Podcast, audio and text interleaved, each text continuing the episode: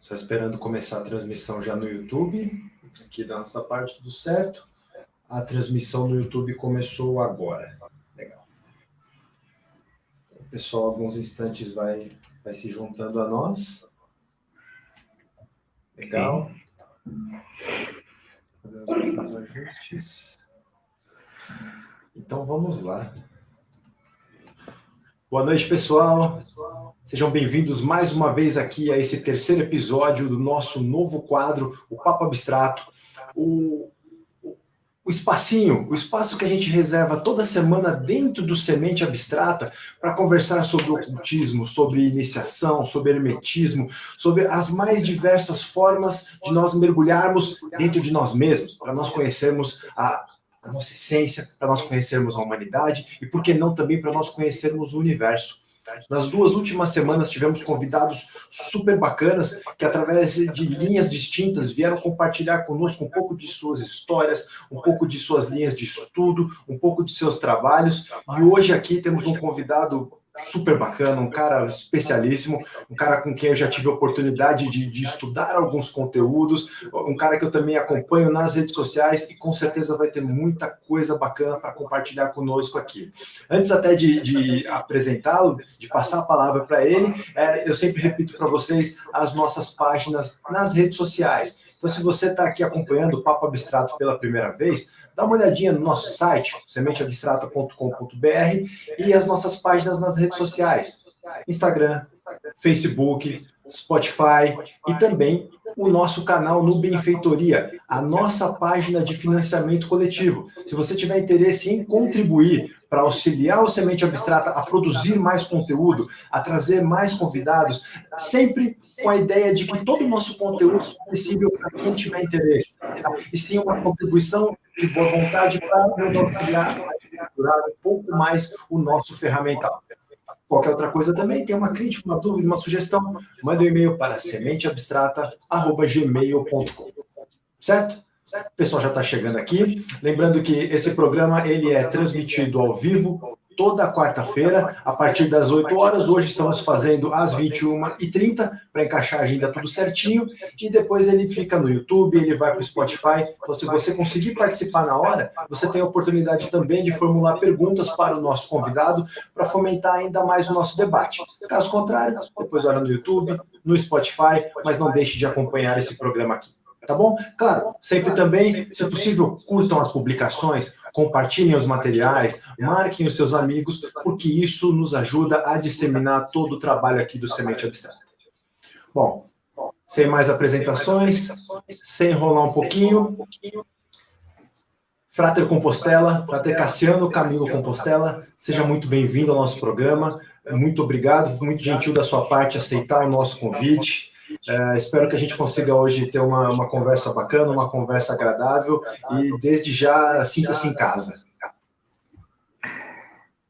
Digníssimo Frater Serafim, digníssimos irmãos e irmãs que acompanham aqui este nosso canal Semente Abstrata, neste nossos, nesses papos de quarta-feira, é, minhas saudações, meus cumprimentos e dizer que é para mim também uma grande honra poder estar aqui com os senhores, para a Terceira Fim, que já acompanho há alguns anos, né? Acredito que podemos dizer alguns anos já fazem que conheço o Digno para a Terceira Fim, há algum tempo, e num excelente trabalho sendo desenvolvido em prol do autoconhecimento, da expansão propriamente da sabedoria tradicional, de natureza esotérica ou exotérica, mas sempre é, trabalhando as questões herméticas, as questões místicas, as questões culturais de forma séria, sincera, profunda, determinada. É, portanto, me é uma honra também me juntar aqui aos senhores para aprender, na verdade, para também ouvir, para trocar e para partilhar, compartilhar na medida do possível e do necessário. Gratidão, condignos fráteres. Isso aí. Seja mais uma vez muito bem-vindo. E, e, é importante ressaltar até a presença do, do Frater Compostela. Aliás, Frater, deixa eu te pedir uma gentileza. Uh, você pode abaixar um pouquinho só o volume, que eu, eu o pessoal está comentando, acho que um pouquinho de eco. Perfeitamente. Melhorou, Digno? Ó, eu. Deixa eu ver. Eu, não, eu parei de ouvir minha voz. Pessoal, por favor, vocês tá. também vão, vão, vão compartilhar Melhorou? conosco. Eu acredito que está bem melhor agora, tá? Testando um, dois, três. Me ouve bem? Estou ouvindo bem, Petrata, perfeitamente. Uh, então, hoje, para nós darmos sequência a, a, esse, esse conjunto de debates que nós estamos construindo aqui ao longo, do, ao longo dos programas, uh, Frater Compostela tem uma história bacana para compartilhar aqui conosco. Uh, ele tem as linhas de estudo específicas. Isso é uma coisa bem importante que a gente tenta fazer aqui no Papo Abstrato. É mostrar que a verdade, ela constrói o seu trabalho com muitas roupagens distintas. E é possível encontrarmos estudantes muito sérios de, eh, das chamadas ciências ocultas que caminham por meios diferentes, mas que buscam o mesmo objetivo. Tá? Uh, então, Frater, eu peço para você que você conte um pouco, uh, um pouco da sua história, um pouco da, das suas linhas que, que embasam a sua caminhada, uh, e que você, dentro do, do, do que você preferir realmente, Conte para nós um pouco as linhas que você segue, o porquê você a segue, que acredito que você já deva ter conhecido diversos caminhos e muito provavelmente algum deles chamou mais a sua atenção, algum deles conversou mais com a sua verdade. Perfeitamente, Igno Frater Serafim. É, vamos então é, iniciar pela, pelo início, ou seja, como propriamente eh, começou o interesse pelas questões relacionadas ao oculto, propriamente à espiritualidade. Podemos dizer, posso posicionar isso, que na verdade isso me acompanha desde sempre, especificamente desde minha adolescência, quando através de livros, principalmente em livrarias, né, mas é, para o centro da cidade, ou que era ali mais do interior, aproximadamente meus 13, 14 anos, sempre fui muito interessado em leitura, na busca pelo conhecimento. Ainda não existia internet, não existia Google, não existia livro em PDF, todas essas modernidades, YouTube e etc., lives que nós estamos aqui acostumados, que são muito bem-vindas. Bem-vindas. Entretanto, a minha busca começou pelos livros. E a partir daí eu comecei a ter noção da existência de algumas tradições dentre as quais a própria alquimia, é um dos pontos que é, estudo desde minha adolescência, bem como da própria Rosa Cruz e depois outras organizações. A partir daí, desse interesse desde a adolescência, eu comecei a participar de ordens esotéricas. Por exemplo, quando fiz os meus 16 anos de idade, eu me afiliei à primeira ordem esotérica de que comecei a fazer parte, chamada Ordem Rosa Cruz Amorque a antiga e mística Ordem Rosa Cruz da Morte, ela permite o ingresso a partir dos 18 anos. No entanto, com a autorização dos pais, eu pude entrar né, com ali com um registro especial na Ordem Rosa Cruz e comecei, de fato, a estudar na Ordem dos Adultos, como a gente chamava, né, porque existe a seção também das crianças ali, dos adolescentes. Então, comecei os meus estudos aos 16 anos de idade, de forma mais oficial, e com o passar do tempo fui me integrando a outros caminhos, a outras vias, filosofias e ordens esotéricas, dentre as quais a própria o martinismo, pela tom tradicional ordem martinista, que é uma das vertentes da visão martinista, bem como ao círculo esotérico da comunhão do pensamento, e fui conhecendo outras organizações, como a Fraternidade Rosa Cruciana Antiga e outras tantas. Né? Essas organizações, como um todo, exerceram grande influência também na minha juventude, parte da minha adolescência, na minha vida adulta, na medida em que foi, foram me possibilitando facilitando o conhecimento de outros indivíduos de interesses afins, que foram me abrindo propriamente portais através dos seus estudos graduados e organizados, a possibilidade de uma visão mais integrada uma visão mais organizada, concatenada desses mesmos conhecimentos. Desde então, eu venho estudando livros, pela prática, pela vivência, por ordens esotéricas, enfim, essa questão de natureza místico-esotérica. Esse é um dos pontos. Uma outra face que podemos posicionar ao mesmo tempo, ou seja, simultaneamente, é minha conexão com a própria Igreja Católica. Então, eu sempre tive uma admiração muito grande pela própria Igreja Católica, pelos ritos, principalmente os ritos mais antigos, que antecedem o Concílio Vaticano II, ou seja, que vem aí uh, antes dessas mudanças mais modernas da igreja. E essa conexão com a igreja católica também me levou a conexões com ordens dentro da igreja católica. Então eu conseguia costurar simultaneamente o interesse pelo misticismo cristão através de ordens monásticas com a tradição, com o conhecimento que vinha adquirindo de ordens esotéricas.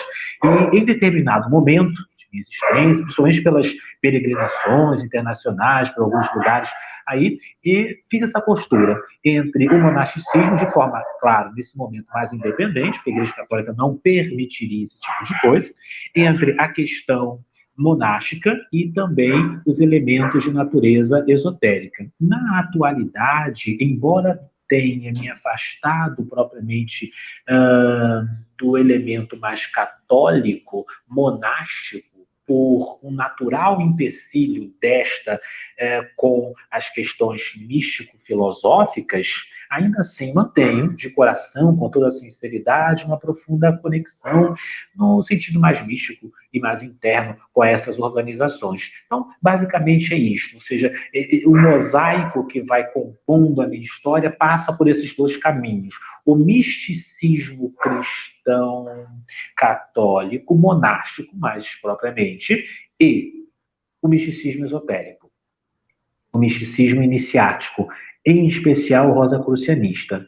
É, estes são os dois pontos que vão perfazer a minha caminhada espiritual. Na atualidade, eu não costumo citar organizações, nominalmente. Não sei como tento explicar historicamente alguma coisa. E é importante posicionar o seguinte para os dignos irmãos e irmãos que estejam ouvindo aqui ao vivo ou mesmo gravado. Não represento nenhuma organização, seja ela esotérica ou esotérica. Não falo em nome de quem quer que seja.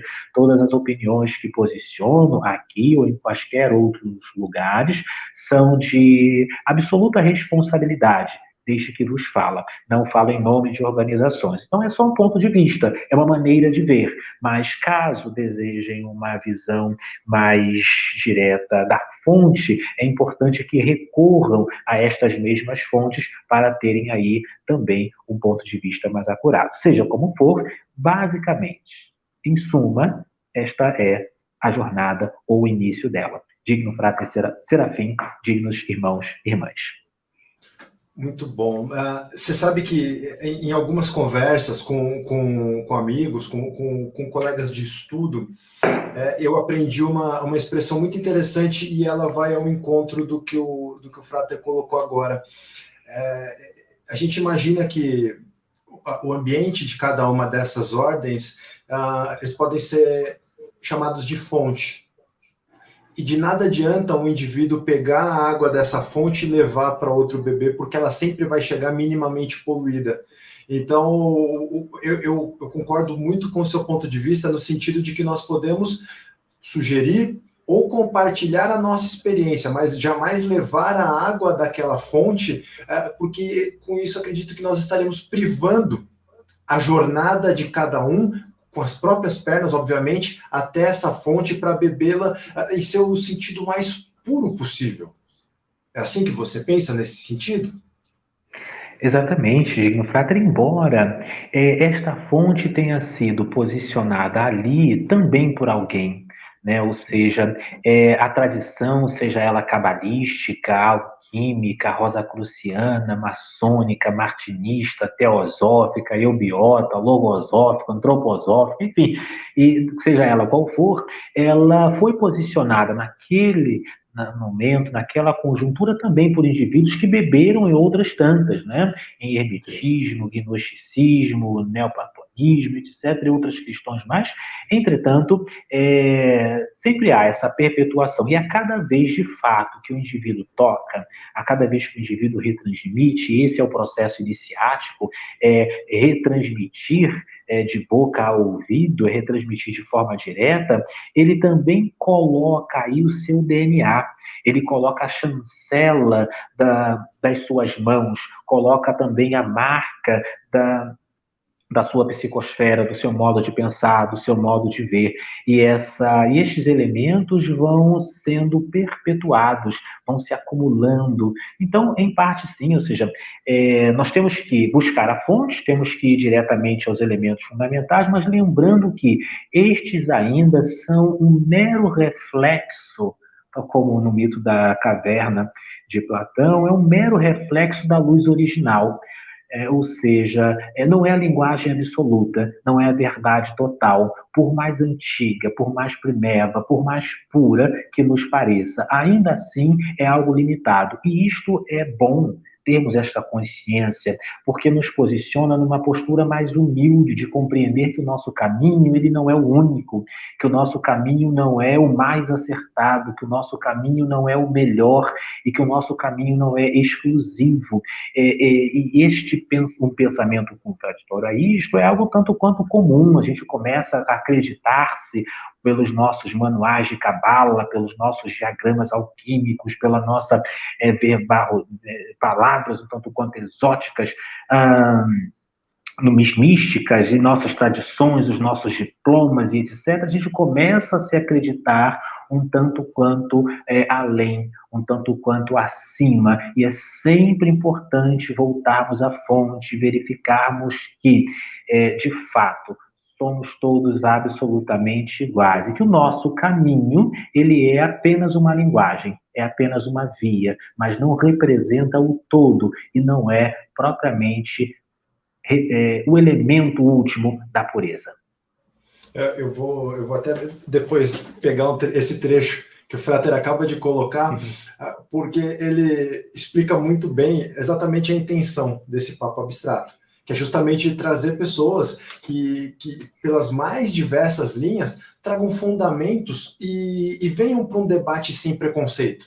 Justamente para assim ficar impondo verdades. Até porque eu, eu, eu arriscaria dizer que cada um deles cria realidades, mas a verdade ela sequer tem forma, né? Exato. E, e há algum tempo, Frater, estudando alguns materiais, eh, eu vi algumas referências de que em modelos iniciáticos antigos, ah, vamos falar assim, do, mais especificamente do, do, do século XIX, uh, davam como prova final do, de, um, de um método que o, o indivíduo criasse o seu próprio método a partir do que ele aprendeu.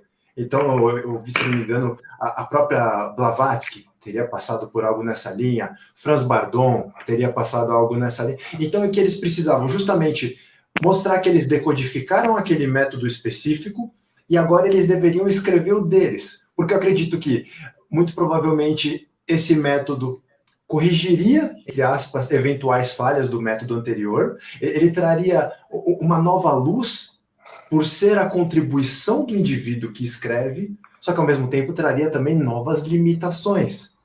E isso seriam modos de, de renovar só que aí, e entra agora a, a minha, a minha próxima pergunta para você, até pelo que, que você comentou conosco agora. Nós vivemos um tempo, e isso pela ótica que eu vejo em, em estudos esotéricos ocidentais, bem especificamente brasileiros, há quase que uma competição em relação a isso. O meu método é melhor que o outro método, e quem não está no meu método é porque ainda não despertou, é porque ainda não está pronto. É, é quase que é, é sempre desqualificar o argumentador e nunca chegar no argumento. Você, pelo, pelos caminhos que você já passou, e, e você acredita que, que, troca ideias com muitas pessoas, como você enxerga isso nesse, nesses tempos que a gente vive? Exatamente, digno confrade Serafim. É importante posicionarmos, tomando lá no início da vossa fala, que até didaticamente é, a gente entende que o último grau do aprendizado é o ensinar. O indivíduo, de fato, consegue sedimentar, aprender, estruturar internamente aquilo que foi colhendo ao longo de determinado tempo ou de determinado método, na medida em que se prepara para retransmiti-lo aos demais. É aí que ele se vê diante do desafio de organizar as ideias, de estruturar os pensamentos e, portanto, é, de bem sedimentar as questões que ele foi adquirindo, da fonte que ele foi bebendo. Então, a maestria, ela se dá até mesmo a nível iniciático, quando o indivíduo tem que retransmitir seja através de uma organização iniciática, de um círculo menor de estudos, seja através da palavra escrita ou mesmo da palavra falada, através da comunicação. Enfim, o indivíduo ele se posiciona como verdadeiro aprendiz quando ele começa a ensinar. Isto é muito interessante. De fato, faz com que o conhecimento em si, com que a referida específica tradição dele cresça, evolua, avance e se adapte à modernidade. Por isso que em algumas tradições antigas, como o senhor posicionou, o iniciado tinha como desafio último criar o seu próprio sistema, é, posicionar uma linguagem própria, ter propriamente um caminho específico, e isto lhe fazia, de fato, galgar um último degrau. Seja como for, por um outro lado, essa é a problemática que o senhor apresenta, digno frater de fato, nós vamos ter também indivíduos que, ao fazerem isto, ao chegarem em determinado ponto dos seus estudos, até dentro da espiritualidade, das ordens esotéricas e de outros caminhos não tão esotéricos assim, eles se veem um tanto quanto como é, elementos últimos, a tecnologia de ponta, podemos usar essa expressão, ou seja, como a última palavra dentro daquela tradição, dentro daquela visão, e isto cria propriamente um distanciamento desta consciência que inicialmente posicionamos de maior humildade, não humildade propriamente serviçal, mas de uma real consciência do seu lugar no mundo, da sua consciência, dos seus conhecimentos, no sentido de que a minha tradição de que os caminhos que trilho, de que as vias propriamente de que faço parte, elas representam apenas mais uma parte, mas não são propriamente o ponto final, não, não são a chancela última e definitiva da verdade. Ninguém detém propriamente a verdade, nem a nível esotérico, nem a nível místico, filosófico. Temos que ter sempre esta abertura e vermos a todos com essa, é, com esse espírito propriamente de igualdade, com essa linha de equanimidade. Muito bom. E evoluindo um pouco até nesse, nesses aspectos específicos que nós estamos conversando, tem dois pontos que eu queria que eu queria um você já falou um pouquinho, eu queria eu queria desenvolver um pouquinho mais e que eu pessoalmente eu valorizo muito a importância do processo de transmissão de boca a ouvido.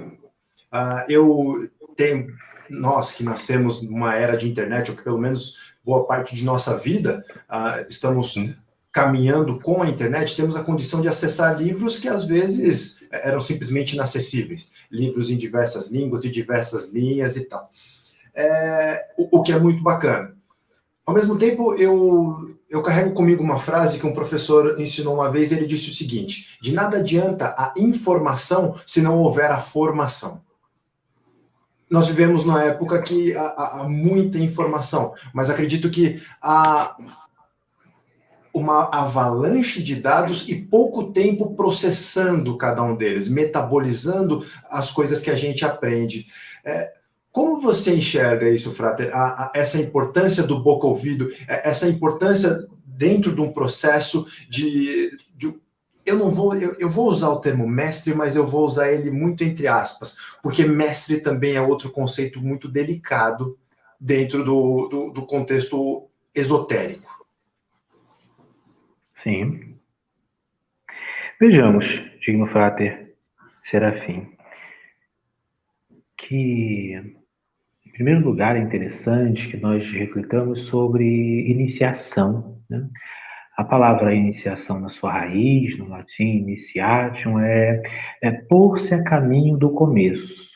Então, a iniciação em si, ela é o início, como a própria palavra já expressa, é propriamente o começo de algo. Que algo é este que a filosofia mística propõe, que as eh, organizações e fraternidades mais esotéricas e espiritualistas veem? É a grande obra, o opus magnum, ou seja, a autoiluminação, o processo propriamente de autoconsciência ou de elevada consciência. Então, a iniciação é o começo deste processo.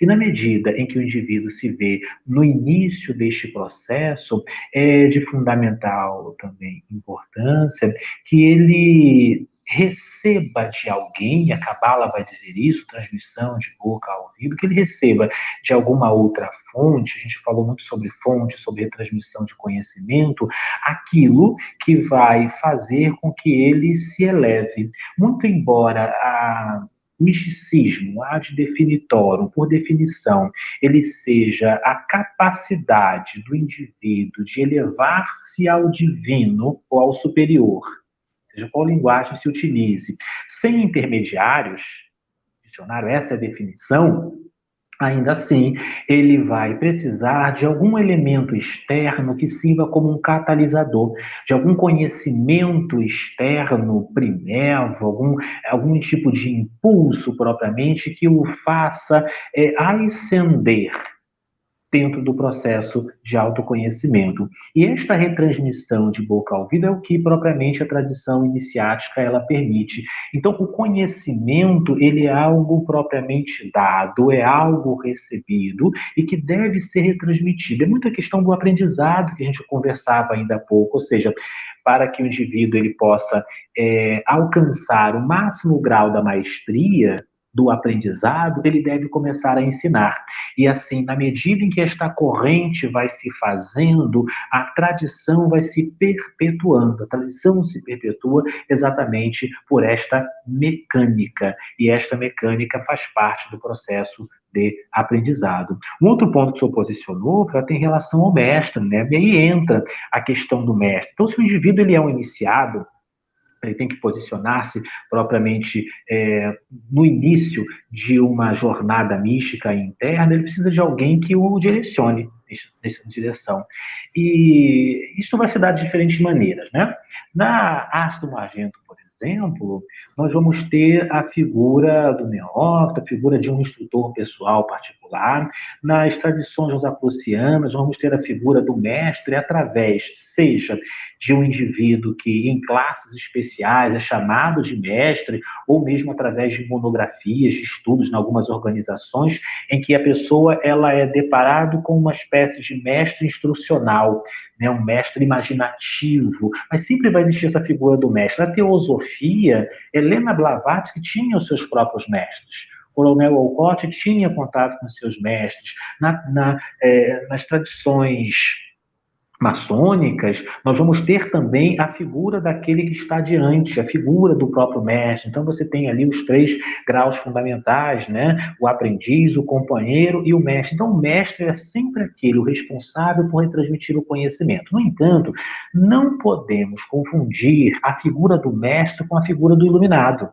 É aí que começam muitas das problemáticas. Né? O mestre, ele é alguém responsável por retransmitir o conhecimento, mas não necessariamente alguém que alcançou a plenitude da iluminação, que possui a perfeição, se é que isto é possível em algum grau. Então, o mestre, ele é mais simbólico, ele é mais um elemento didático, ele faz parte, ele representa um papel no processo iniciático do que propriamente alguém é, que alcançou a perfeição. Posso contar aqui de é, vivências pessoal, Frater, eu tive na atualidade, hoje eu estou sob a égide de um, de um instrutor específico. Eu gosto muito dessa ideia de termos que ter um instrutor, alguém que nos dê um norte, alguém que nos desafie. Eu tive na atualidade, tive quatro ao longo da história. Na atualidade, da minha história, né? Na atualidade, estou no quarto mestre, quatro pessoas que estou aprendendo.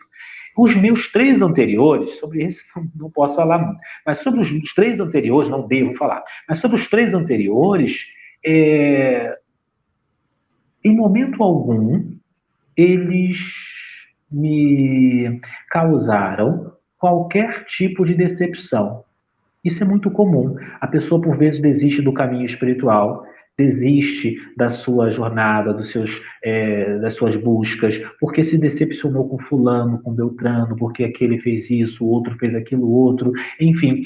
E as pessoas se decepcionam na medida em que elas criam ilusões. Como costumo dizer, é, o indivíduo ele se desilude na medida em que ele se ilude.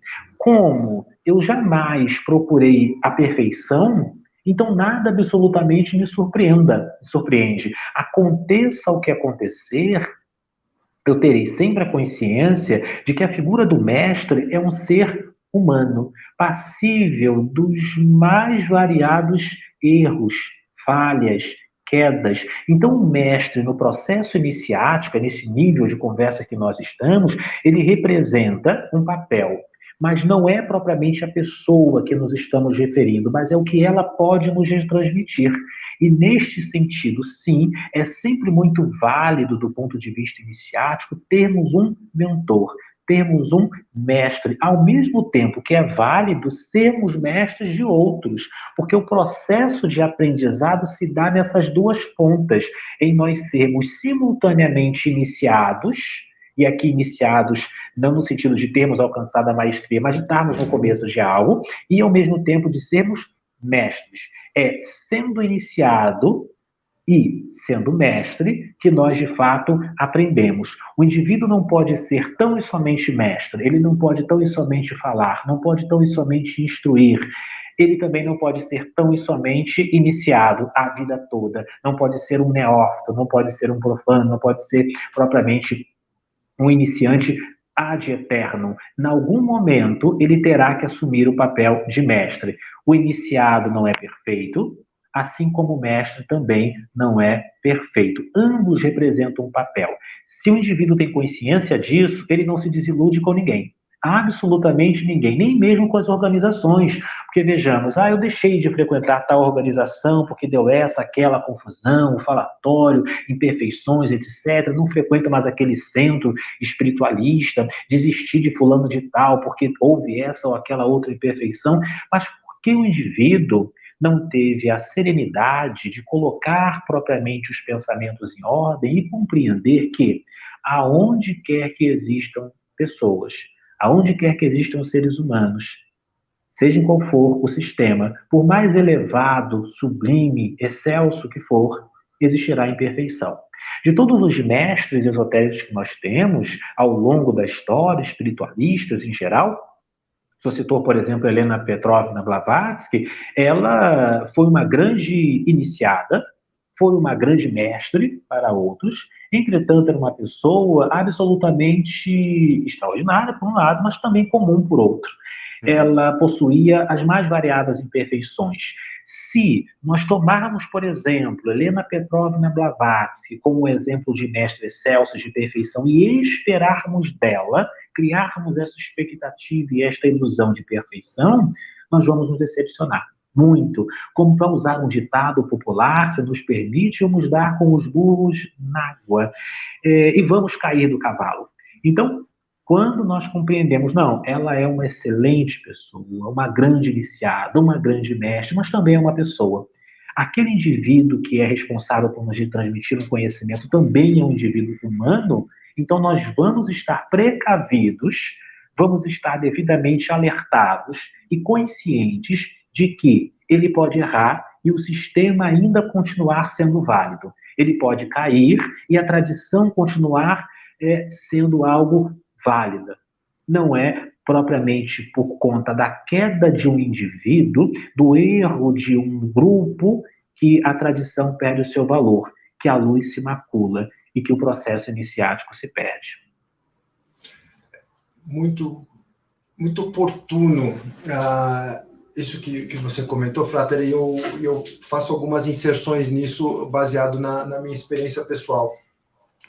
Ah, uma coisa que me fez muito bem, ah, em determinado momento da minha jornada, eu tinha concluído dentro da, da dos meus estudos, por exemplo, da, na, na, dentro da eubiose, eu tinha concluído algumas etapas em que eu tinha um instrutor.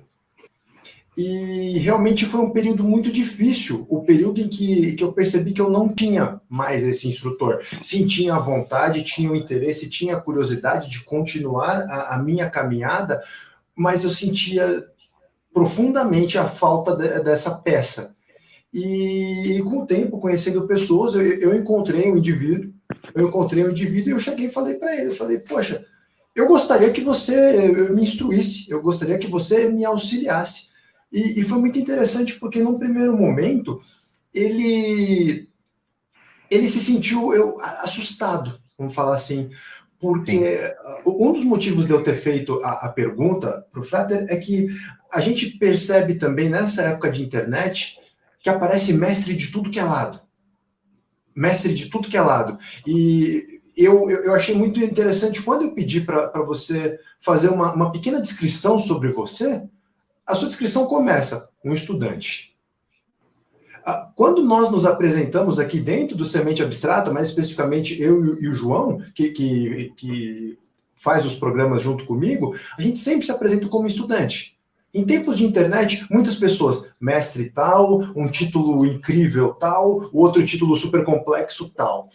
E então, quando eu, eu solicitei a esse, a esse colega que ele me instruísse, ele, no, no, primeiro momento, ele estranhou. E aí eu cheguei e falei para ele, eu falei, então deixa eu reformular. É, eu gostaria que você, como alguém que começou a jornada antes de mim, como alguém que dentro dessa jornada tem mais experiência do que eu, que me orientasse. E foi uma experiência fantástica que começou há algum tempo e continua até hoje, e, e eu aprendo muito com ele. Uh, e o que, que eu entendi disso? Que ele estava me alertando justamente para esses pontos que você está falando. No sentido de é, não, não espere aqui um Deus, não espere aqui um, um, um alguém que concluiu uma jornada, um, um, um auto-iluminado, vamos, vamos, vamos usar assim. É, ele pontuou muito isso e, e, acredito que rapidamente a gente uh, nivelou esse, uh, esse entendimento sobre o assunto e o processo caminha muito bem. Isso para mim tem sido muito, realmente muito satisfatório. Isso colabora dentro da minha jornada.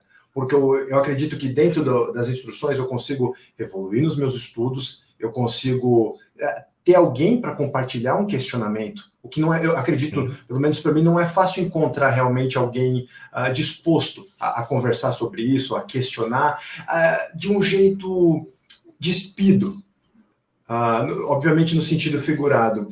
Uh, e até nisso, eu acredito que o, o Frata já, já, teve contato, já deve ter visto aquele, aquele livro que eu, eu gosto muito, o Autodefesa Psíquica, da John, John Fortune. Né? Sim. É, eu acho muito interessante, realmente, uh, num, num trecho em que ela argumenta sobre o magnetismo desenvolvido pelos, pelas figuras que despontam, sejam de ordem, sejam de projetos, sejam de grupos de estudo que é um magnetismo que ele tanto serve como fator de inspiração, como fator de desapontamento, como fator realmente de desapontamento, porque aí entra agora um outro ponto que eu, que eu queria o seu comentário.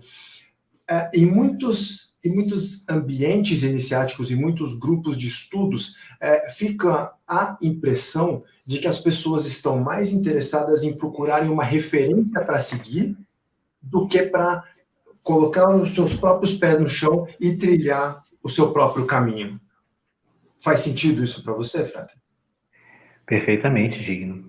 E demonstra essa vossa colocação uma postura muito normal, né, que nós vemos dentro destas organizações, dentro dessas fraternidades, enfim, nos meios ocultistas, na medida em que é, as pessoas buscam um exemplo, né, uma, propriamente é, alguém acima delas mesmas. E essa consciência de que os mestres, na verdade, são apenas elementos nesta engrenagem de aprendizado, que eles representam o papel e que, sim, é, em algum grau, dentro de algum assunto, eles possuem um conhecimento mais aprofundado, possui um domínio de alguma técnica, de alguma maneira ele tem ah, algo a ser retransmitido.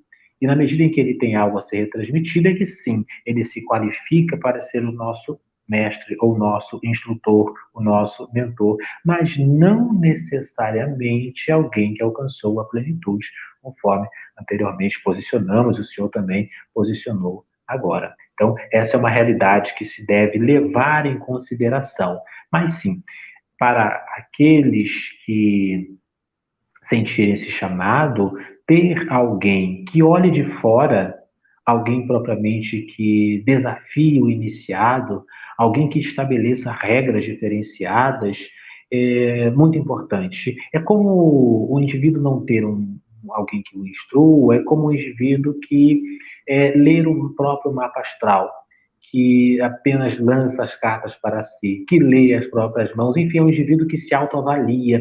E não há erro, não há propriamente desacerto na autoavaliação. O problema é que, por estar emocionalmente envolvido no processo de crescimento, de aprendizado iniciático, o indivíduo tende a ter uma visão mais condescendente, a ter uma visão tanto quanto mais apegada a determinados fatores, a criar desculpas para si. E quando se tem propriamente a figura de um instrutor direto, nós temos a possibilidade de alavancarmos o nosso crescimento através de uma visão externa. Quem está de fora nos enxerga melhor, visto que não está amarrado aos elementos, aos fatores emocionais.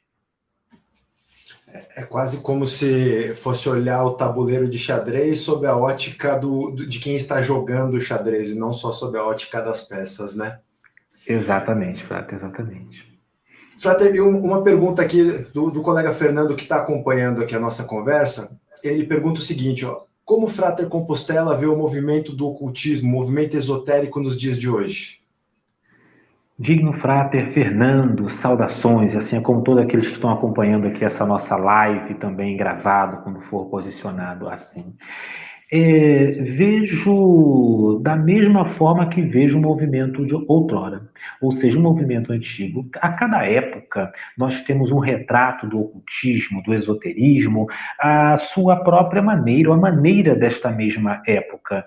As mesmas questões, os mesmos fatores positivos ou um tanto quanto mais negativos é, vão se revelar na medida em que a época em específico é, permitir aquela manifestação. Então, em todas as épocas, nós temos elementos positivos elementos negativos. Dizer que hoje as coisas estão é, mais difíceis, no sentido de que a profusão de conhecimento, o Frater Serafim se trouxe-nos um termo ainda há pouco, que é, é, muitas pessoas se titulando mestres, etc. De fato, isso acontece, né, porque a facilidade é, a distância com que se estabelece propriamente uma projeção à distância não permite é, a verificação em loco do real conhecimento ou profundidade, seriedade daquele indivíduo. Seja como for, é uma característica de hoje. Entretanto, nas, é, em épocas outras,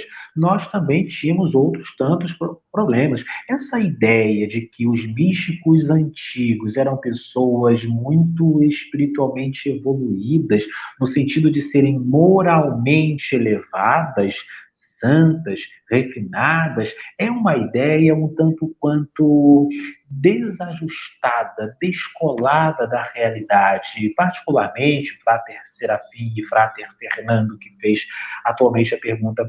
É, eu gosto muito de estudar a biografia dos mestres do passado. Então, das mais variadas escolas, os mestres da teosofia, do martinismo, do rosacrucianismo, da maçonaria, do gnosticismo, do hermetismo, logosofia, antroposofia, enfim, de todas as, essas organizações, gosto muito de estudar a biografia, principalmente, para a terceira fim, o aspecto humano. É uma das primeiras coisas que me interessam. Vamos estudar Blavatsky? Vamos, mas me interessa muito os feitos é, mediúnicos, telepáticos, extraordinários da Blavatsky. Isso não me interessa muito. Me interessa mais o aspecto humano.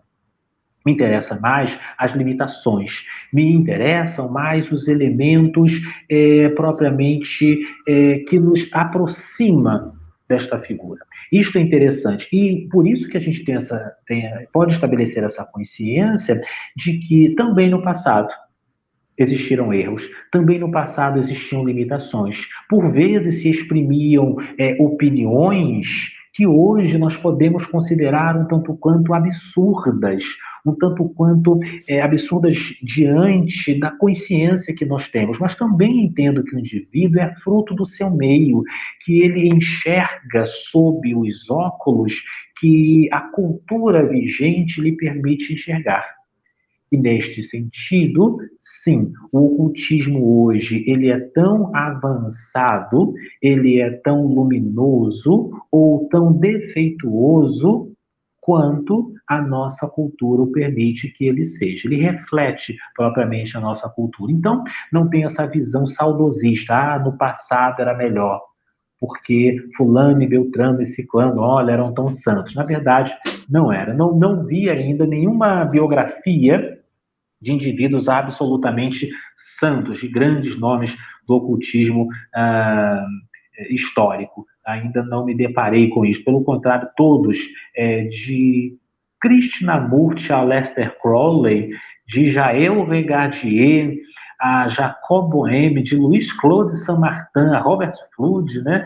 Todos eles tiveram aí as suas é, características humanas tiveram também as suas imperfeições, e é nesse sentido que enxergo o ocultismo na atualidade, com dignos práticos. Eu, eu quase ia perguntar, mas acho que não muito escopo. Até Krishnamurti? Até Krishnamurti. Veja que eu gosto muito de Krishnamurti, né? mas eu costumo dizer o seguinte: olha, e até aconselhar no seguinte sentido, mas daí pela experiência pessoal, né? Cada um é, vê a sua própria maneira.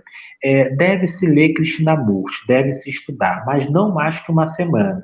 Então você estuda durante uma semana e passa mais ou menos seis meses, um ano sem estudar Krishnamurti, porque a proposta, a visão de Krishnamurti é tão profunda é, que ela se, nos, ela se desloca e ela nos desloca, se lermos com a alma e não apenas com o intelecto, da própria realidade de uma tal maneira que você passa a duvidar de absolutamente tudo, inclusive da espiritualidade, inclusive da, dos conceitos esotéricos, inclusive das teorias místicas. Tudo isso é um tanto quanto descolado na figura de Krishnamurti, e isso tem até uma razão de ser quando observamos o conceito de sua história, visto que ele foi tido ali uh, pelos seus mentores, Charles Leadbeater e Anne Besant, para ser mais específico, na, no final do século XIX, início do século XX, como sendo o veículo de encarnação de Buda Maitreya e, portanto, o ponto primevo disso que a gente vai chamar de nova era. É, exatamente ali, se não falar a memória, em 1922, Krishnamurti tem uma data específica em que ele vai encarnar Buda Maitreya e ele faz um dos discursos mais lindos da história do esoterismo, em que ele destrói, em que ele simplesmente demole todos os conceitos de organização esotérica, existia uma ordem chamada Ordem da Estrela, especificamente para cultuar ou para preparar a vinda uh, do, Buda Maitreya através de Krishnamurti. Ele dissolve tudo isso, enfim. E é, essa visão, tanto quanto bem aquariana, né? Então, ele traz essa questão. Enquanto a Lester Crowley, é uma questão que eu acho interessante, a Lester Crowley se dizia a, a voz da nova era, do novo Eon, e ninguém chamou ele para isso, ele se dizia per si, Krishnamurti foi chamado e disse que não era. Olha que contraste interessante. Aleister Crowley não foi chamado, veio e disse que era. Krishnamurti foi chamado, veio e disse não sou. Eu fico, na, embora tenha grande consideração por Aleister Crowley, faço é, parte da inclusive, mas, entretanto, eu tenho uma visão é, de que Krishnamurti ele sintetiza mais o espírito da nova era, que Krishnamurti, de fato, ele tem ah, um ponto é, a mais nessa questão de encarnar é, a nova era, e considero o início da nova era exatamente com a ascensão de Krishnamurti. Mas não era esse o ponto, a questão era a imperfeição. Krishnamurti tinha imperfeições?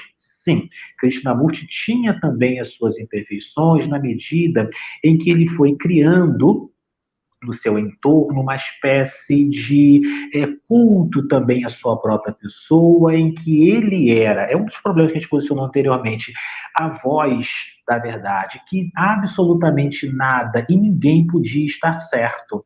E isso não deixa de ser também uma espécie de limitação, além de outras questões menores, sociais, que o circundavam, que não, não, não cabe aqui posicionarmos para não ficarmos aqui na fofoca mística. Mas são pontos interessantes também de se estudar da própria biografia. Mas esse era uma das características do próprio Krishnamurti. Ele via-se propriamente como um porta-voz da verdade é, única, né? justamente por não apresentar uma verdade única. Ou seja, ele era uma espécie de Sócrates do mundo moderno, em que demolia absolutamente tudo que estivesse ao seu redor, indo até as raízes, indo até a essência propriamente das doutrinas, dos conhecimentos especificados.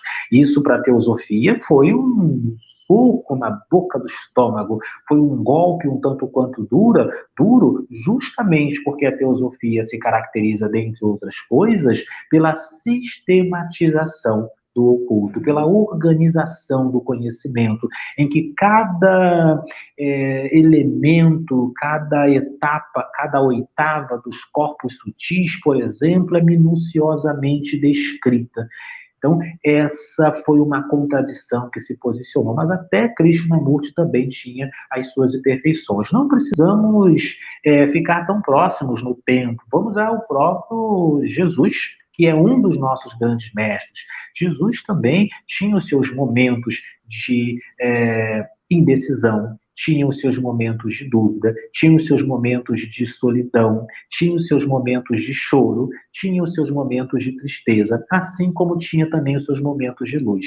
E é nestes indivíduos que possuem uma trajetória humana que repousa maior encanto. É, digno frater serafim, dignos irmãos e irmãs que acompanham esta live, esta nossa conversa, é, uma das coisas que eu costumo posicionar é desconfie muitíssimo de alguém que é pura luz. Desconfie muitíssimo de alguém que é pura perfeição. Desconfie muitíssimo de alguém que é a voz única da verdade, da pureza e da luz. Não que esse indivíduo possa, é, de fato, não ser uma expressão da verdade, mas é sempre muito perigoso quando nós não conseguimos enxergar a face oculta, a sombra, não conseguimos enxergar propriamente a imperfeição. Isso não é, não é positivo. Eu não ouviria, eu não me posicionaria como um instruído de um mestre, falamos disso anteriormente, é, de alguém que me parecesse perfeito demais eu não, não ficaria, eu fugiria desse tipo de indivíduo que parecesse muitíssimo perfeito, com um conhecimento perfeito, com uma estrutura perfeita, no sentido é, moral, no sentido intelectual, iniciático, místico, alguém que se proclamasse absolutamente iluminado. Fuja dos iluminados e fique com os imperfeitos. No mínimo, você não se decepciona. E eu, eu acho muito interessante, até antes de, de dar sequência a algumas perguntas do pessoal, uh, porque eu vejo o seguinte, e nisso mais uma vez compartilhando com, com, com trechos da minha jornada. É, caminhei por onde caminhei, passei por onde passei, tive meus tropeços, tive meus aprendizados, e eu entendo que só porque eu passei por tudo que eu passei, que eu cheguei aonde eu estou hoje, seja isso bom ou ruim, seja isso o, que quer que seja, eu, eu dou muito valor para isso. Eu, eu, realmente acho isso muito importante. Uh, eu vejo que acontece alguns episódios da pessoa encontrar uma verdade que ela passa a, a renegar tudo que, que ela fez antes, tudo que ela aprendeu antes, tudo aquilo que ela deu valor. Mas, poxa, foi justamente, por, no meu ponto de vista, por ela ter passado por tudo que ela passou, que ela realmente chegou a esse tipo de conclusão. Ah, então, eu, eu acho realmente interessante isso que você está comentando, de ao criarmos um apreço pela obra de qualquer, de qualquer indivíduo, de qualquer iniciador, de qualquer mestre, é interessante conhecer a fundo. Eu fui despertar atenção sobre isso pelas primeiras vezes quando falavam que, às vezes, no modo que calígrafos japoneses escreviam no passado, era possível entender quem ele era, pelo que, que ele estava passando, o que, que ele estava sentindo no momento. E só assim era possível entender, em última análise, qual era a mensagem que esse indivíduo estava tentando passar. Então, realmente pensar, para eu entender o trabalho de, de HPB, de Krishnamurti, de Aleister Crowley, ou qualquer um desses indivíduos que, que, que compilaram, que deixaram material para nós, é, é ignorar um monte de peça desse quebra-cabeça, não conhecer a história realmente, quem foram, pelo que, que ele passou, aonde ele tropeçou, aonde ele se ergueu, qual era a angústia desse cara e qual era a grande alegria, né? Exatamente, Frater. De inteiro acordo são e foram indivíduos absolutamente humanos, com todas as dores, com todas as alegrias que ser humano comporta. Muito legal. Ó, vamos agora para a próxima pergunta aqui da, da Marianina. Krishnamurti afirmava que o desapego não existe, apenas o apego. Sendo assim, o apego seria algo inevitável? Paz profunda, Cassiana. Paz profunda, digníssima. É uma honra poder conversar com os dignos aqui. É, sim, o apego é algo inevitável. Se é aconselhável, digno frater serafim, que fujamos de indivíduos que se apresentem como a última voz da verdade, como absolutamente perfeitos, é igualmente recomendável que fujamos de teorias, de propostas que se apresentem como, é, dissolu é, como elementos de dissolução, de destruição do próprio ego ou da consciência ou do apego às questões. Vejamos que, é, embora essa seja uma visão tanto quanto romântica, temos que dissolver o ego, a personalidade, que a, o indivíduo que propôs isto, de alguma maneira, ele estava dentro do próprio ego. E, portanto, des, é, ele contradiz a própria visão ele se destitui da possibilidade de posicionar essa proposta exatamente porque, para comunicar esta ideia, ele teve que estar, estava, sob a égide, sob as garras, sob uh, o labor do próprio ego. Dissolver o ego é uma das questões que sempre se posiciona nessas questões muitos desses, caminhos de natureza mística e é algo tanto quanto exótico, me soa como exótico a, aos ouvidos. Krishnamurti, a Gigna citou ainda há pouco, ele tinha essa uma visão próxima desta, que era você ficar absolutamente distante de todos os padrões, de todas as ideias e alcançar uma certa liberdade pura, uma liberdade eh, primeva do próprio conhecimento, o que é impossível, visto que a ideia de dissolver-se, de dissolver o ego, ou a ideia de distanciar-se de todos os padrões de pensamento, já parte do ego e constitui uma ideia em específico. Já é um padrão de pensamento, portanto, é uma contradição na sua própria raiz, no seu próprio fundamento. Então, quando se estabelece este conceito e esta, esta prática, isto também é algo tanto quanto difícil. Eu tive uma experiência monástica, citei isso lá no início, eu tive algumas experiências monásticas há algum tempo, e numa desses, desses casos me é, solicitaram a leitura de um livro é, denominar, que, que, eu, que eu coloco, classifico, melhor dizendo, como sendo o pior livro do mundo. Que mundo? O meu mundo. Que livro é este? Chama-se é, Imitação de Cristo. É um clássico, inclusive, da espiritualidade. Chama-se Imitação de Cristo. Mas o que o livro propõe? O livro propõe o abandono absoluto à vontade do seu superior, aquele que está te guiando, para a perfeitíssima eh, eh, dissolução do eu, a fim de alcançar a luz.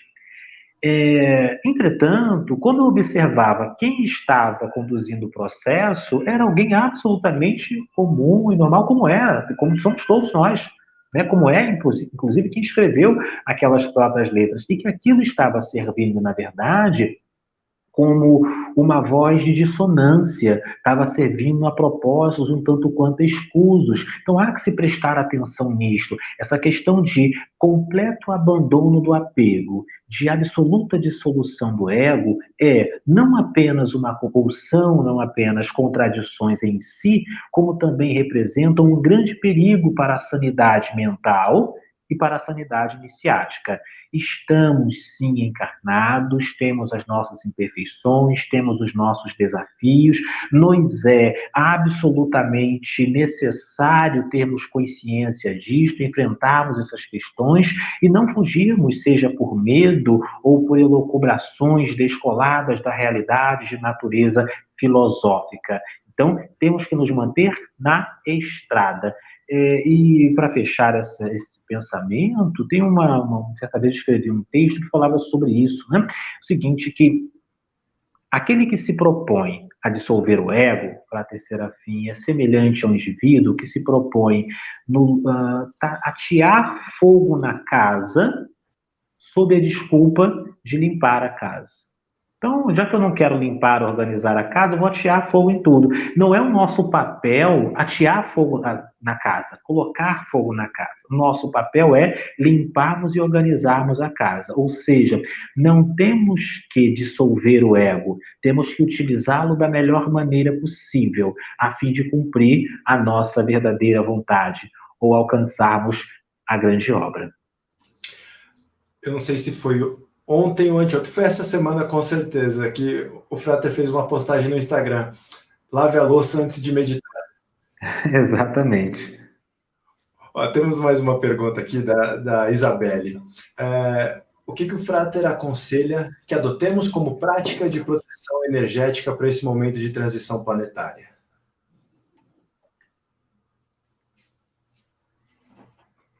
É, apenas uma visão, né? mas antes propriamente de posicionar questão de autoproteção, uma técnica, uma visão nessa direção, é importante verificarmos a questão da transição planetária. É, nós estamos sempre passando por uma transição planetária, isso não é de hoje.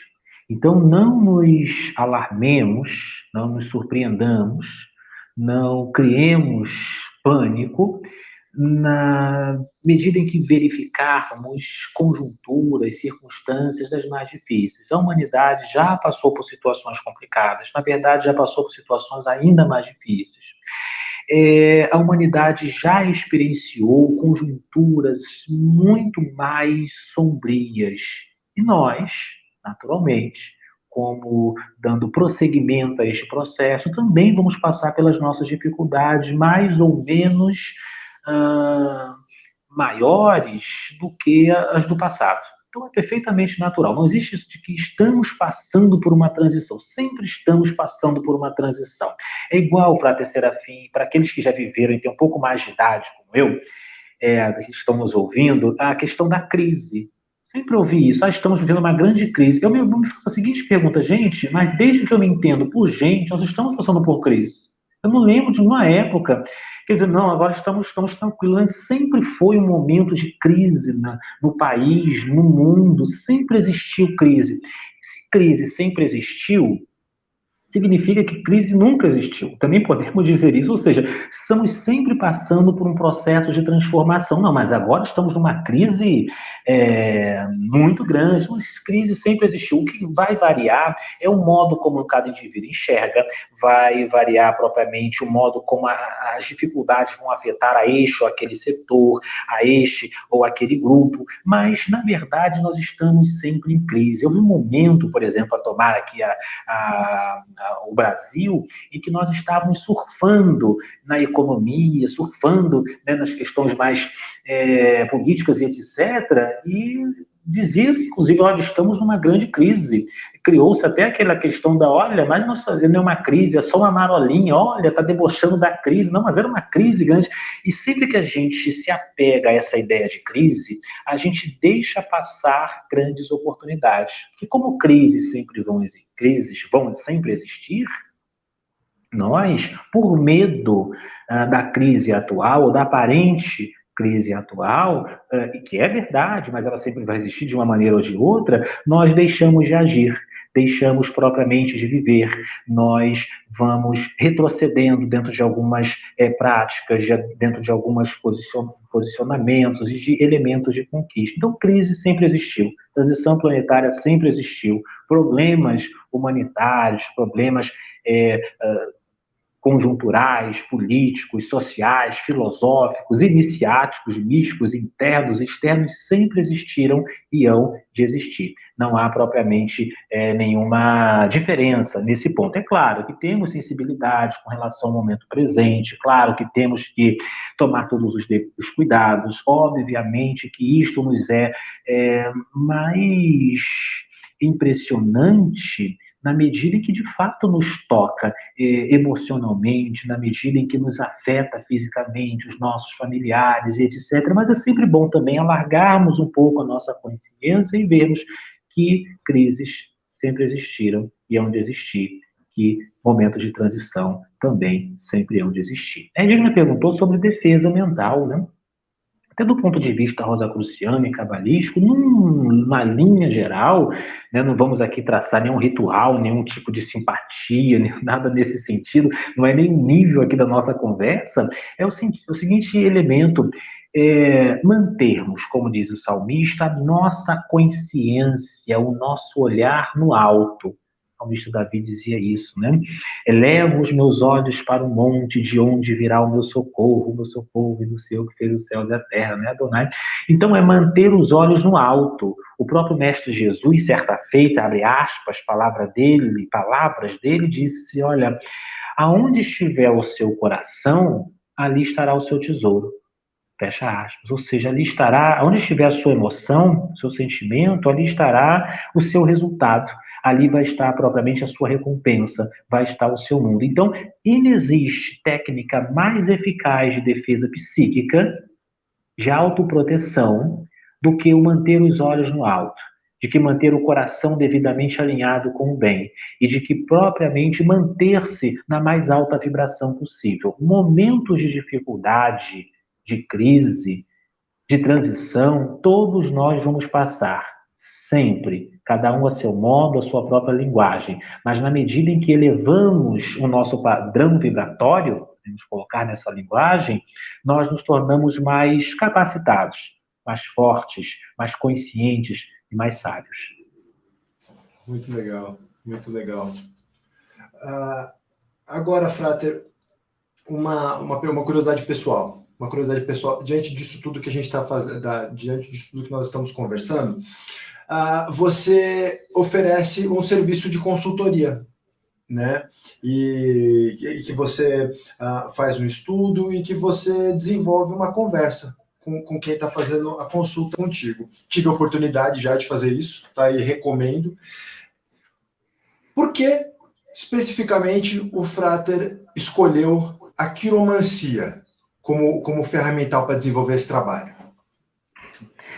Vou nem, não, não, vamos entrar nessa questão propriamente é, da consultoria em si. Né? Aqui vamos manter aqui o, o nosso, nosso, é, o nosso foco aqui mais na, na, própria conversa. Vamos entrar nessa questão da, da leitura das mãos. Mas por que isso? Eu sou de aquário, né?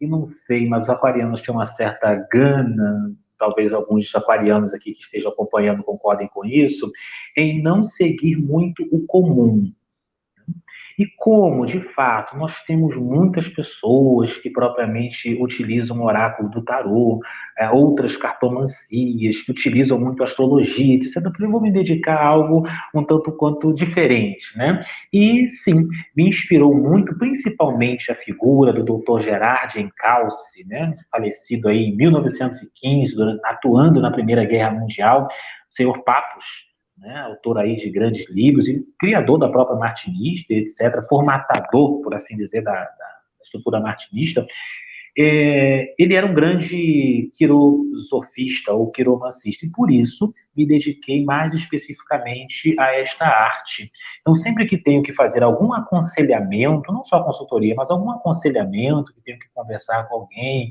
é, ou, ou, até mesmo é, posicionar alguma palavra, costumo verificar as mãos deste indivíduo. Porque as mãos, para a terceira fim, elas vão constituir o que chamam de mapa astral pessoal. Nela, nós vamos ter os planetas, nela nós vamos, nelas, nas mãos, né, nas duas mãos, se lê as duas mãos, nós vamos ter também aí todas as conjunções astrológicas, vamos ter inúmeros ou variados elementos mitológicos e arquetípicos que vão, vão representando forças que nos constituem, que vão representando forças que nos acompanham ao longo da vida sejam através de problemas recorrentes ou de dons especiais. Muito bom. É, e nisso até chegou uma, uma pergunta bem nisso que nós estamos conversando. O Pedro Maschi mandou. Em relação à quiromancia, ela pode ser feita várias vezes? As linhas da mão mudam? Sim.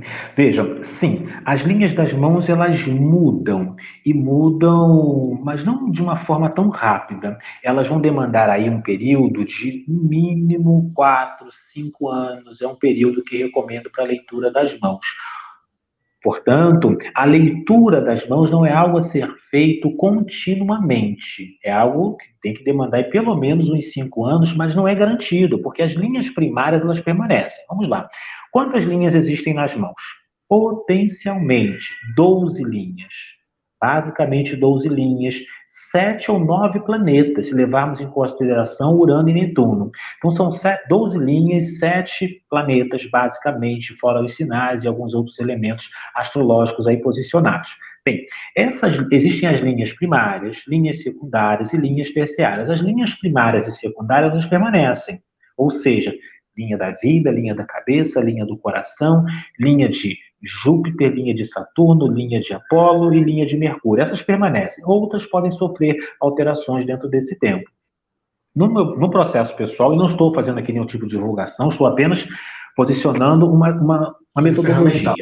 Na minha, na minha metodologia, eu acompanho, em geral, uma vez por ano. Então, não faço leitura à torta e direito, todos os meses, ou toda semana, etc. Não, eu acompanho para aqueles que uh, sentem afinidade com essa metodologia, uma vez por ano, e sempre observo as mãos, mas levo em consideração outras ferramentas quando as mãos já foram devidamente lidas ou já foram devidamente observadas. Então, numa primeira instância, se observa com maior atenção as mãos e depois você utiliza outras ferramentas, porque as mãos, as mãos elas demoram a mudar, se é que de fato sofrem mudanças ao longo do tempo. Elas sofrem, mas nem sempre. Isso é bom deixar claro. Legal. E, e, uma outra coisa que também é uma curiosidade, é, eu confesso que dentre as linhas que eu conheço, que o, que o estuda, essa que eu vou perguntar agora é a que eu conheço menos.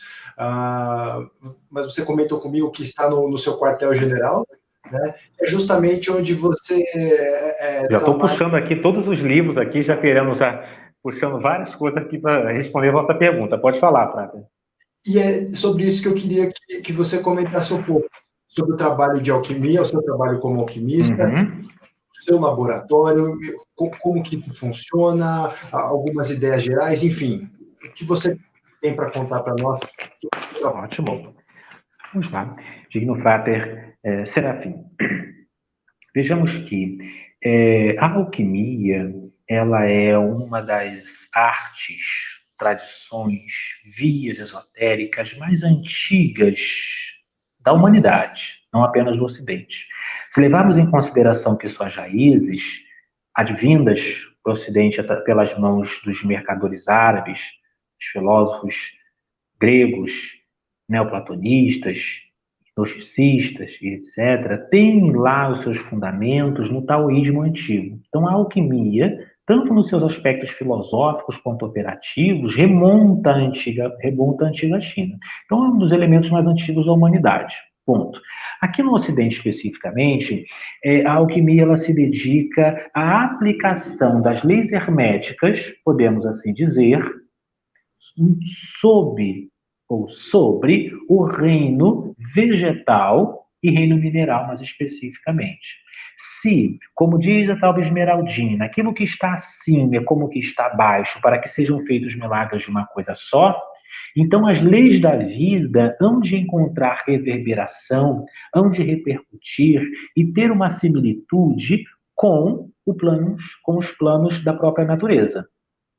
E, em existindo esta similitude, não só existe, Frater Serafim, uma grande obra, um opus magnum a nível espiritual humano, como também cada erva, cada mineral possui o seu opus magnum, a sua grande obra.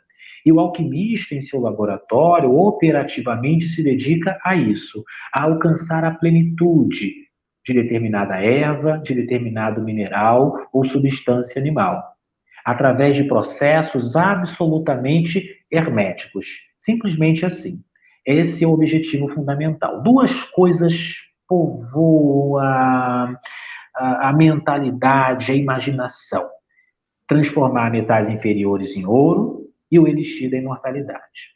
Vamos de trás para frente. Não existe elixir da imortalidade. Se nós lermos os grandes alquimistas, Nicolas Flamel, e sim, Nicolas Flamel existiu, não é só a questão de Harry Potter, né? não é só do filme, do livro, mas também ele existiu, tem a sua casa na França até hoje, existe, ele foi uma grande figura medieval. Se nós lermos Paracelso, Basílio Valentim, se nós nos dedicarmos a Fulcanelli, a Arineu Filaletos, enfim, a todos os alquimistas, a, a, a Raimundo Lúlio, a Geber, é, de outros tantos alquimistas, nós vamos verificar que o elixir não é da vida eterna, o elixir é da longa vida. Ou seja, de perpetuar até onde for possível a existência física. Quando Nicolas Flamel, em plena Idade Média, ele morreu aí no ano 1400 e pouco, 1413, ele alcança a idade de 70 a 80 anos, isso pode nos parecer pouco hoje, mas à época foi um feito extraordinário, visto que uh, o período de existência do indivíduo era majoritariamente curto. Portanto, a alquimia se dedica a isto, a estender com saúde, a produzir propriamente, operativa, né, que foi a pergunta, a produzir elixires, né, não podemos chamar de remédio, não é o nome exato, é, que perpetuem com saúde a plenitude. Ou seja, quando eu tenho um elixir de é, erva cidreira, quando tem o elixir de Melissa officialis, o nome oficial da, erva cidreira, eh, nós temos ali, digno para terceira fim, a potência mágica máxima, a pedra filosofal da erva cidreira. Por isso que a pedra filosofal não é uma coisa só. Existe pedra filosofal da erva cidreira, do capim-limão, de, de todas as ervas que você puder imaginar, assim como também existe a pedra filosofal de todos os gêneros, em todos os gêneros minerais, em todos os elementos do reino mineral. Então, é isso. E no que concerne a transmutação, sim, a transmutação é algo também alquimicamente factível, possível, historicamente tem que se é, aprofundar, não é algo assim superficial que você vai estudar do dia para a noite, né? É, aqui é exemplo, segurando um pouco aqui a nossa câmera para não cair, nós temos aqui, por exemplo, na nossa mesa, um livro chamado Os Alquimistas Judeus. Esse livro tem mais de mil páginas. Só de alquimia judaica. Então não é algo a se estudar, por exemplo, é assim a, é, a grosso modo, né? Tem que ser algo a ser aprofundado de fato. Então é interessante estudar. Vamos dar um exemplo mais moderno, de alquimia moderna. O autor da Golden Dawn, esse livro aqui, é porque eu estava numa outra live ainda hoje, estava fazendo uma outra atividade, então falando sobre ordens esotéricas, então precisava de, de todas essas ferramentas aqui também. O autor da Gondendal, o senhor Israel Regati, porque alguém falou em João Fortune aí, não falou? Alguém falou em João Fortune. É, ele era amigo de João Fortune, contemporâneo de João Fortune, os dois se reconheciam mutuamente. Ele tinha um laboratório de alquimia e trabalhava com alquimia laboratorial. É muito interessante isso. Pessoas da modernidade, o Dr. Harvey Spencer Lewis, criador da Amor, isso em agosto de 1915 na cidade de Nova York, ele fez em 1916 uma transmutação de zinco em ouro. Mas lembremos que isso não quer dizer muita coisa, porque a própria ciência conseguiu isso. A primeira transmutação da ciência aconteceu com Rutherford em 1919. Então, a alquimia também, ela apenas antecipou todo esse processo. Mas é algo a ser estudado também para aqueles que ainda têm uma visão de, mais duvidosa em relação a esses elementos. Seja como for, a alquimia operativa se dedica a isso e nós nos dedicamos também a essa questão, a aplicar as leis herméticas no reino mineral e no reino vegetal. Ponto. Esse ponto eu, eu, queria, eu, eu queria aprofundar um pouco. Uh, e, pergunto pelo seguinte, Frater. Lendo o livro Finis Gloria Mundi, de Fulcanelli, ele, ele pontua com muita ênfase reino mineral e vegetal. Ponto. Ah, ele, ele, ele, reforça essa ideia de que a humanidade não tem consciência e, portanto, não tem a, a permissão para ir além disso. Você poderia falar um pouquinho sobre isso, explicar? É, posso sim.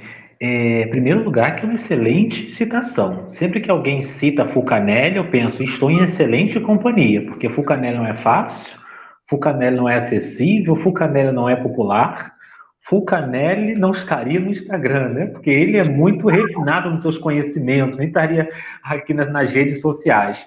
É, então é uma excelente referência para quem puder ler e estudar. Recomendo Fulcanelli. São poucas as pessoas que conheço que de fato leram Fulcanelli, principalmente as mansões é, filosofais, o mistério das catedrais.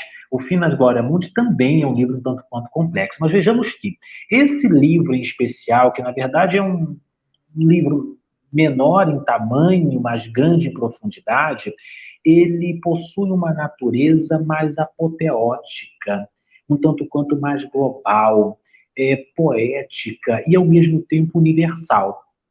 Então, ele vai aplicar a alquimia a uma visão mais cósmica e mais ampla. Seja como for, Fulcanelli não é só isso, porque Fulcanelli, nesses outros livros que se tem anteriormente, ele também tem uma tecnicidade, ele possui uma aplicação muito forte no que condiz a aplicação da alquimia ao reino vegetal. Ele explica isso não de maneira simples, é verdade, de maneira bem alquímica complexa. É, entretanto, de maneira poética, de maneira profunda, e também do reino mineral. Ele vai se dedicar mais especificamente ao reino mineral. Acredito que a vossa pergunta vá na questão do reino animal. Né? Alquimia humana é mais alquimia espiritual. Então, no reino animal, é interessante estudar aí é, as aplicações da alquimia no que concerne a própria Urina, por exemplo, é uma das aplicações de estudo da própria alquimia e outras substâncias semelhantes. A alquimia vai se dedicar a esses elementos.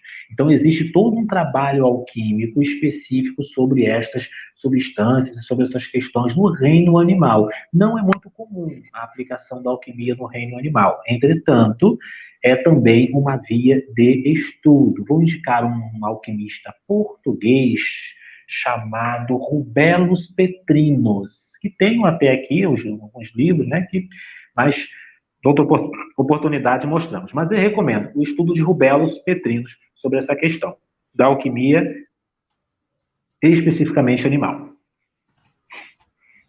Muito bom, muito bom. É, e, e, é bom até para sempre aprofundar, para entender. Eu faço questão de, de tentar investigar realmente o, porquê desses pontos, de ouvir uh, pontos de vista distintos, uh, complementares, para realmente estressar esses assuntos.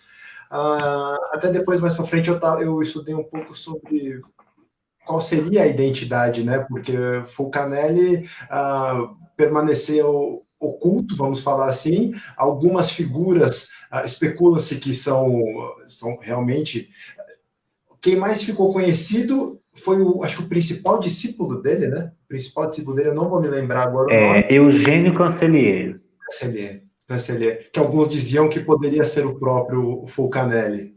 É. é. Na verdade, eu não acredito muito que o Cancelier tenha sido o próprio Fulcanelli.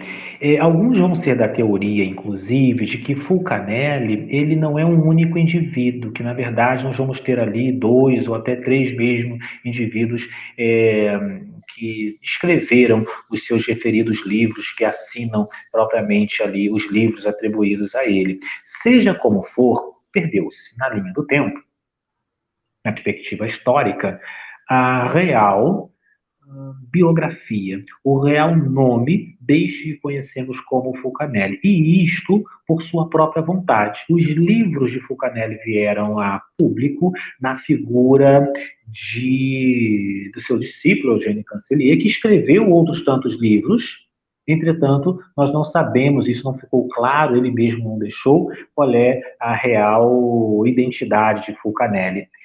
É, muitas conjecturas vão se levantar, principalmente num livro chamado é, hum, alguma coisa fantástico, né? É, tem um livro de Jacques Bergier que ele vai falar sobre isso, né? Me falha aqui exatamente o nome do livro, mas ele vai tratar sobre isso, de Jacques Bergier. Se eu tiver na, na internet da vida, você já pode buscar aí, Prata. É, um livro que ele vai tratar sobre essa questão da biografia de Fulcanelli, ele vai recomendar exatamente uma série de, de, de, perspectivas históricas na tentativa desta adivinhação, podemos assim dizer, mas não se tem certeza. Seja como for, Fulcanelli é altamente recomendável. Não recomendo aqueles que estiverem lendo, encontrou, Prata? Jacques Berger. Elogio del Fantástico. Como? Elogio del Fantástico. É, então, eu estou numa versão em espanhol, é alguma coisa fantástica, né? Mas é exatamente por aí. Essa, tem uma, uma em português. Mas vejamos o seguinte, que uh, de Fulcanelli, não recomendo os livros da Madras, eu recomendo os livros da edição em por, portuguesa. É, Esfinge, coleção Esfinge, é o que recomendo. A tradução, bem como os, a, a Madras, ela suprimiu as notas de rodapé. Então, as notas de rodapé são do discípulo dele, Eugênio Canceli, explicando as palavras do mestre. Então, é interessante manter da esfinge aí, exatamente. Tá? Interessantíssimo, eu vou pesquisar. Frater, e para nós começarmos a, a encaminhar para a conclusão dessa nossa conversa de hoje, é, eu queria te fazer uma pergunta bastante abstrata, que você ficasse à vontade de responder é, do modo que achar mais pertinente. Para você, o que é a realidade? A realidade é fundamentalmente aquilo que nós alcançamos. Ponto.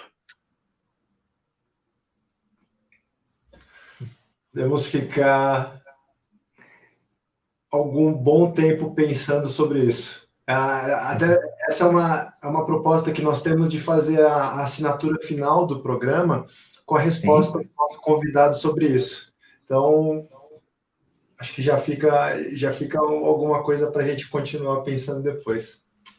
Frater, eu tenho muito a te agradecer. Obrigado por aceitar o convite, obrigado pela, pelo riquíssimo compartilhamento, uh, pelo, pelos posicionamentos muito sérios, muito fundamentados. Uh, quando nós citamos o seu nome como possível convidado, é, pela experiência que eu tive nas atividades presenciais contigo, eu não imaginava que seria diferente. É, então, eu te agradeço muito. Peço que você deixe os seus contatos para o público que nos acompanha, as suas páginas nas redes sociais e, e o seu, seu, a sua mensagem final. De minha parte também sou absolutamente grato, digno frater Serafim, é sempre uma honra poder conversar com o senhor e hoje aqui conversando também com os dignos assinantes deste canal e é isto, né? É, nós estamos sempre aprendendo. Você citou a questão do estudante, é uma das, um dos lemas que a gente utiliza na Rosa Cruz. Somos todos eternos estudantes. Estamos, portanto, sempre aprendendo, mesmo que conjunturalmente, circunstancialmente, estejamos retransmitindo algo. Ainda assim, não deixamos de ser, sempre seremos estudantes e aprendemos é, conjuntamente. Digno. Foi uma honra, agradeço o convite e desejo todo sucesso e felicidade aos projetos, que sei que são muitos de Vossa Senhoria, e também a este nosso canal.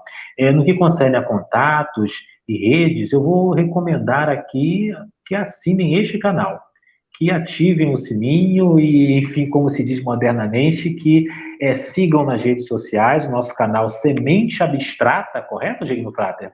Corretíssimo. Recomendo que o façam, porque é certamente um canal de luz de retransmissão do conhecimento. É tão e somente isso que deixo como ponto final. Sigam, assinem e uh, apoiem pelos diversos meios este nosso canal Semente Abstrata. No mais, gratidão, condignos. Muito obrigado. Pessoal, vocês que nos acompanham, muito obrigado sempre, muito obrigado por nos acompanharem aí, muito obrigado pelas perguntas que vocês mandaram. E na semana que vem estamos de volta. Um grande abraço para todos vocês e até a próxima.